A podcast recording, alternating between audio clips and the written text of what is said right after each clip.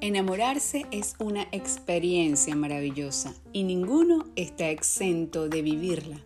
Pero algunas veces enamorarse se torna una experiencia dolorosa, triste y devastadora. Hola, yo soy Mariana Chisa y este es mi podcast. Se trata de actitud. Hasta el cerebro cambia cuando alguien está enamorado.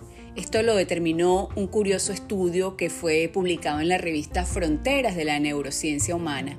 Y los científicos descubrieron que el amor es capaz de cambiar nuestro cerebro, ya que al menos 10 áreas del cerebro modifican su actividad cuando nos enamoramos.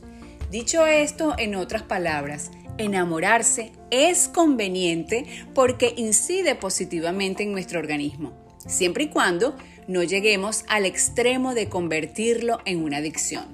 Sí, es natural que cuando amamos querramos compartir todo lo que podamos con esa persona. Deseamos estar a su lado, soñar juntos, cantar, reír, bailar, en fin. Pero eso no significa que debamos convertirnos en siameses sentimentales. Amar con locura no es conveniente. Hay que hacerlo desde la madurez y considerando el hecho de aunque estemos enamorados, somos seres independientes. Si ya has vivido la hiel de una relación tóxica, entenderás perfectamente a lo que me refiero. Amar no significa hipotecar nuestras aspiraciones o pretender que otra persona lo haga por nosotros. Amar es respetar los espacios del otro, sin apegos que nazcan de la desconfianza. Quien ama creyendo que la pareja es de su propiedad deja en evidencia su poca estima personal. Enamorarse no puede ser una experiencia sana cuando está en juego la dignidad y el amor propio. Quien se enamora creyendo que la pareja debe pensar igual, comer igual, tener los mismos amigos, los mismos gustos y las mismas aspiraciones, está equivocado. Porque enamorarse no significa dejar de ser para convertirse en el otro.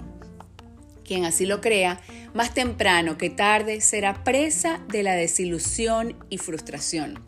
Como escribió Mario Benedetti, enamorarse es un presagio gratis, una ventana abierta al árbol nuevo, una proeza de los sentimientos y una bonanza casi insoportable. Enamorarse es saber que nuestras diferentes formas de ser no deben enfrentarnos, sino complementarnos. Es aprender a ponernos en los zapatos del otro, entenderlo, para entender también sus miedos, sus aspiraciones y sus puntos de vista. Es evitar adicciones afectivas que no son propias del amor genuino. Enamorarse es comprender que hay dos vidas distintas, decididas a progresar juntas. Para enamorarse es imprescindible tener una buena actitud. Se trata de actitud. Si te gustó este episodio, compártelo y sígueme en mi cuenta de Instagram, arroba Mariana Espero que te encuentres en el lugar correcto, con las personas precisas y recuerda que la victoria en tu vida siempre, siempre está a tu alcance porque simplemente se trata de actitud.